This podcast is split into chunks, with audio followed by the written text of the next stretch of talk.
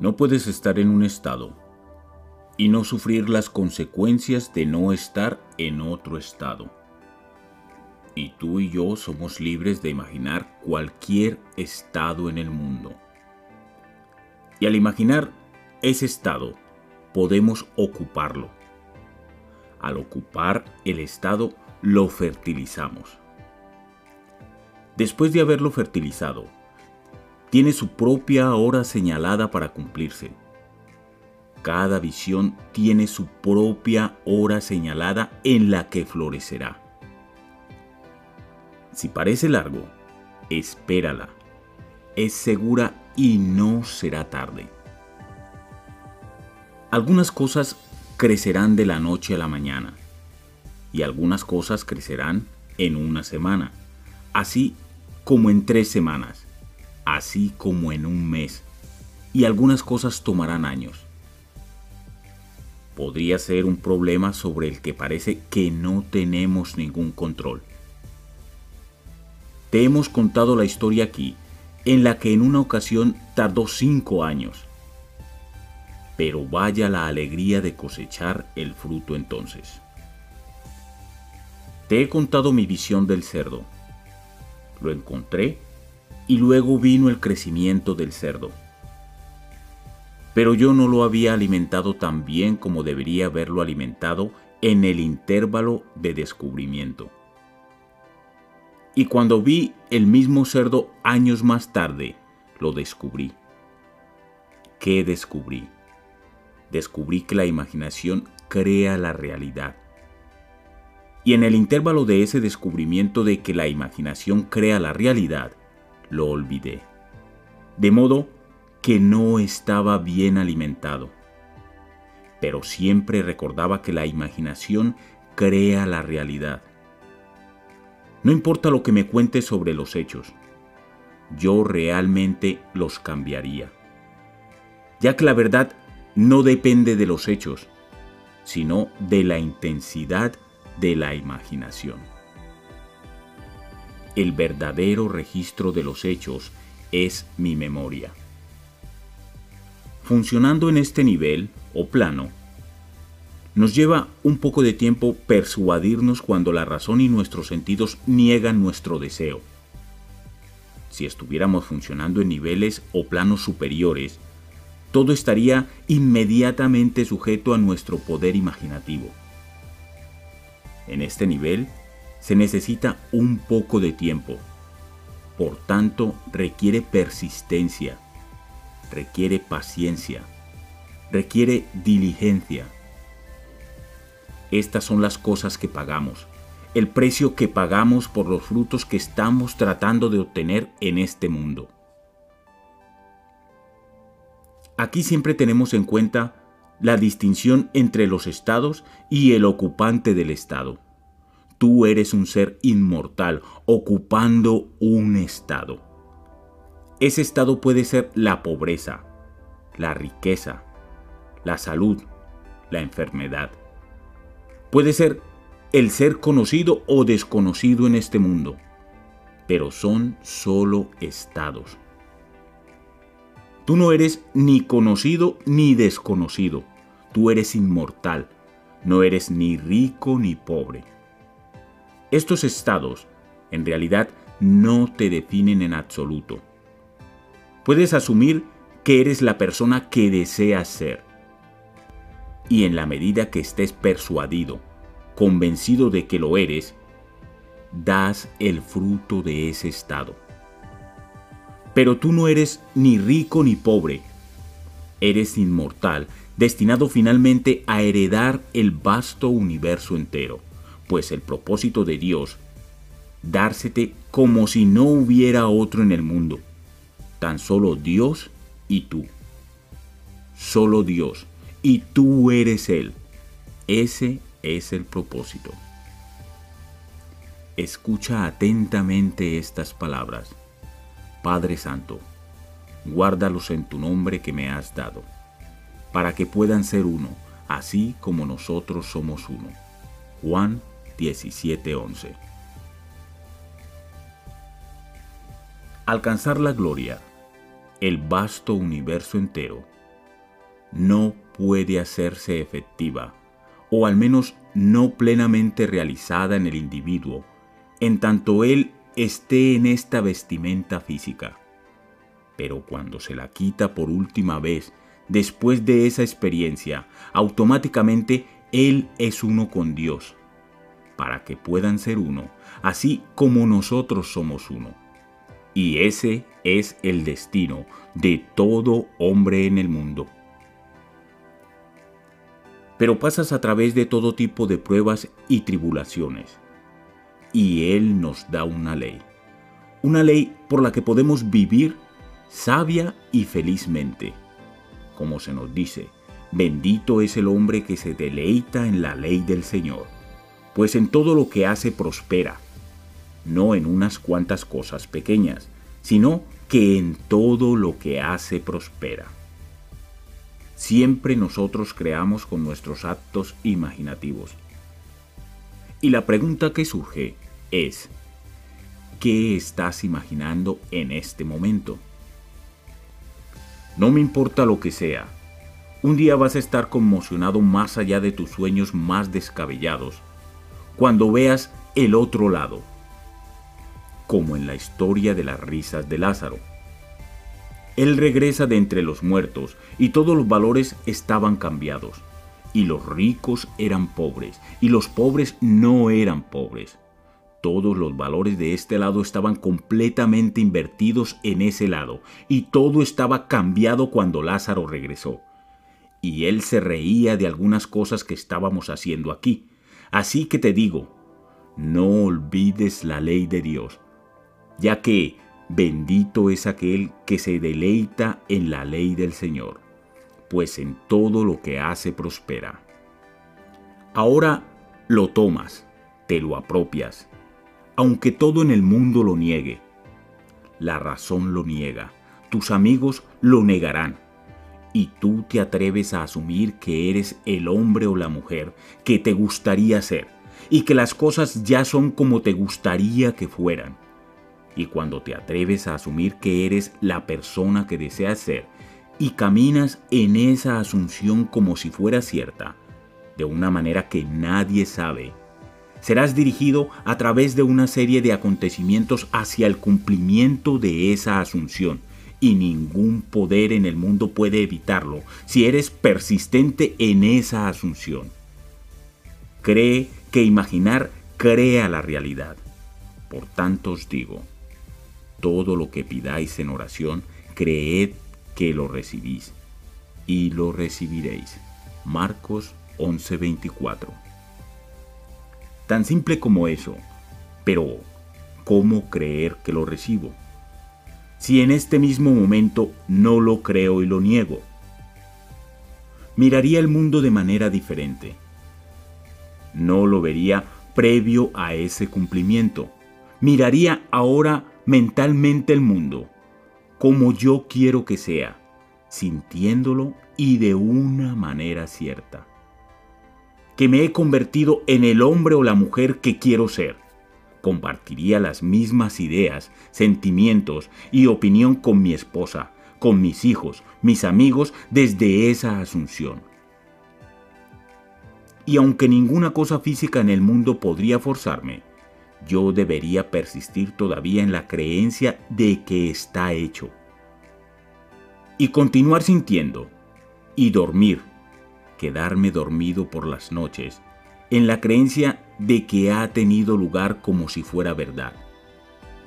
Y si lo hago, puedo decirte, sé por experiencia que se hará realidad en este nivel. Ya es cierto en el mismo momento que lo creo, que creo que es verdad en ese momento es el acto creativo. Pero la memoria del hombre es muy corta y él no recuerda el acto. Así que, cuando recoge la cosecha, niega que sea suya. No lo plantó. Y sin embargo tenemos una ley establecida en el mismo principio llamada la ley de la cosecha idéntica. Mientras la tierra permanezca, la siembra y la cosecha, el frío y el calor, el verano y el invierno, el día y la noche no cesarán. Génesis 8:22. todo dará a luz de acuerdo a su naturaleza. No puede producir otra cosa que su naturaleza. Lo que siembres cosecharás. Ved estos campos. El sésamo fue sésamo, el maíz fue maíz. El silencio, la luz y la oscuridad lo saben. Así nace el destino del hombre. De modo que cuando tú cosechas estas cosas en el mundo, puedes negarlo y tratar de argumentar el modo como lo conseguiste, pero lo tienes enfrente y ahí está. No habría sido traído al mundo si no hubiera sido plantado cuando fue plantado, porque ahí está, ahí está el fruto. Y así, si hoy no eres querido por el mundo, en algún momento del pasado debes haber sentido mucha lástima de ti mismo y debes haberte sentido no querido. Sientes que realmente deberían quererte porque has sido muy bueno con ellos en el pasado. Después de toda tu bondad, esto es lo que hacen. Entonces sientes una reacción. En ese momento te sientes no querido. Eso es lo que los países hacen, las personas hacen las familias hacen. No lo hagas tú. Pon en práctica la ley de Dios.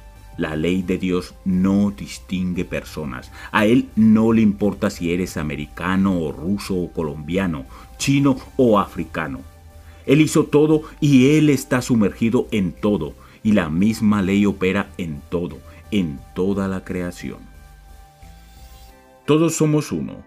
Y finalmente todos despertaremos puedo decirte por mis propias visiones, no tienes ni la menor idea de lo que está aguardándote, la belleza, la alegría que son tuyas. No eres solo carne y hueso. Obtendrás un vislumbre de lo que está reservado para ti, pues el ser del que se habla aquí y se da a entender que es Dios, el único Dios, eres tú y a pesar de la identidad de tu persona, tu rostro será glorificado más allá de tus sueños más descabellados. Seremos glorificados, nada será dejado impermanente. Yo te reconoceré y tú me reconocerás. Pero por toda esta identidad de persona habrá una suspensión radical de la forma. No necesitas ninguna cura que venga de fuera de ti mismo. Eres un ser dador de vida. Ese es tu destino. Todo el mundo está destinado a ser ese ser, aunque con cara, manos y pies humanos, pero nada más. Tú eres un ser ardiente de fuego. Te diferencias tanto de lo que aparentas ser ahora como la mariposa de la oruga. Y sin embargo, de la oruga surge la mariposa. De esto surgirá el ser que estás destinado a ser pero no hasta que seas perfecto y pases por todas estas cosas por las que estamos pasando. Se necesita de todo ello para que eclosionemos, que es como abrirse o romperse un huevo al nacer el animal que se ha desarrollado en su interior.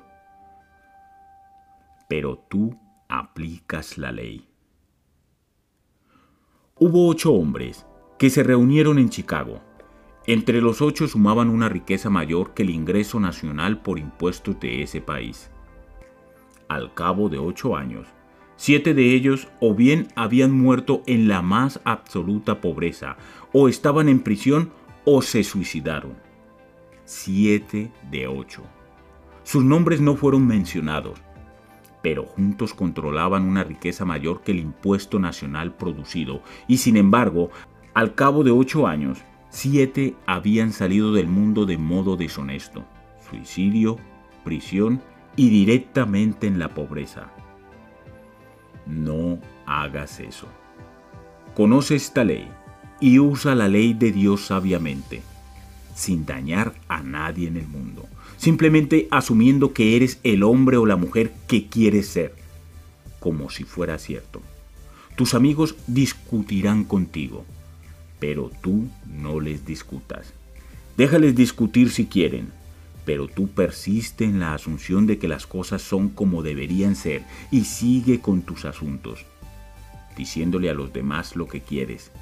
De hecho, Si interiormente estás convencido de ello, no puedes refrenar el impulso de compartirlo con los demás. Pues eso es lo que yo he estado tratando de contarte. El cómo funciona. Cuando se trata de la promesa, la comparto con mis visiones. No puedes hacer un mal uso de ella porque la promesa es incondicional.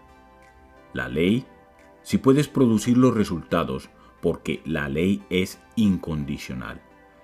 Te metes en un estado, permaneces en él y produce un resultado.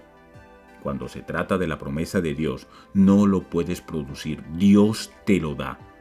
Es gracia, es incondicional. Y puedo decirte, todo lo que se dice en las escrituras de Jesús, un día se dirá de ti. Es el modelo de todo hijo nacido de mujer. Todo el mundo interpreta ese papel. No te preocupes. La crucifixión ha terminado. No pienses que te estás moviendo hacia ese desastroso final. Se acabó. Escucha las palabras.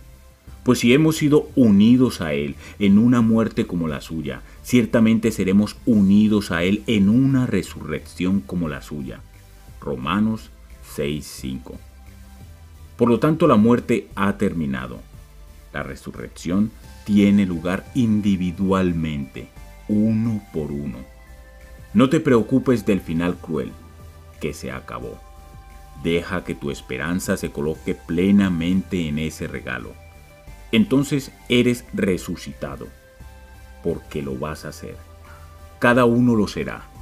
Mientras tanto, juega plenamente y concédele a todo el mundo el bien que te pida, sin necesidad de meterte la mano en el bolsillo. Concédeselo mediante un acto imaginario por tu parte. Trata de ser lo más fiel posible a ese acto imaginario.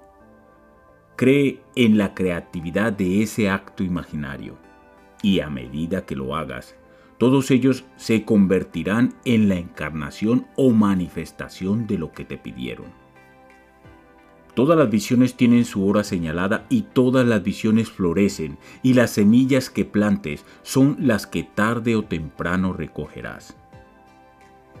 No te dejes arrastrar por comentarios, noticias del periódico, radio o televisión desalentadoras. Tú sabes cuál es el secreto y qué es lo que quieres. Si conoces bien esta ley, sabes que lo obtendrás. Fuera de eso, no hay nada fatalista en el mundo de Dios. La única cosa fatalista se nos da muy claramente afirmada en el libro de Romanos 8, 29, 30, cuando Él nos llama uno por uno, porque a los que de antemano conoció, también los predestinó a ser conformes a la imagen de su Hijo, para que Él pueda ser el primogénito entre muchos hermanos, y a los que predestinó, a esos también los llamó, y a los que llamó, a esos también justificó y a los que justificó, a esos también glorificó. De modo que somos conocidos de antemano y predestinados, predestinados y llamados, llamados y glorificados, glorificados y luego justificados. Esa es la única predestinación que puedo encontrar.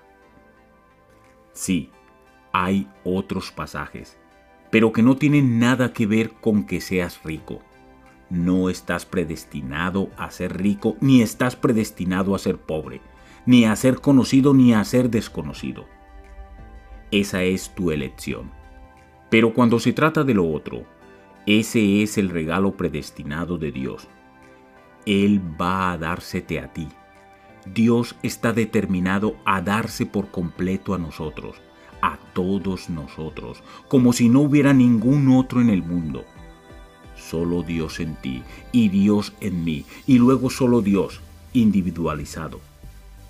Y en la eternidad no seremos absorbidos en un Dios perdiendo nuestra individualidad. Nunca. Yo estoy individualizado. Tú estás individualizado. Y tendemos siempre hacia una individualización cada vez mayor. Y sin embargo, todo todos somos el único Dios.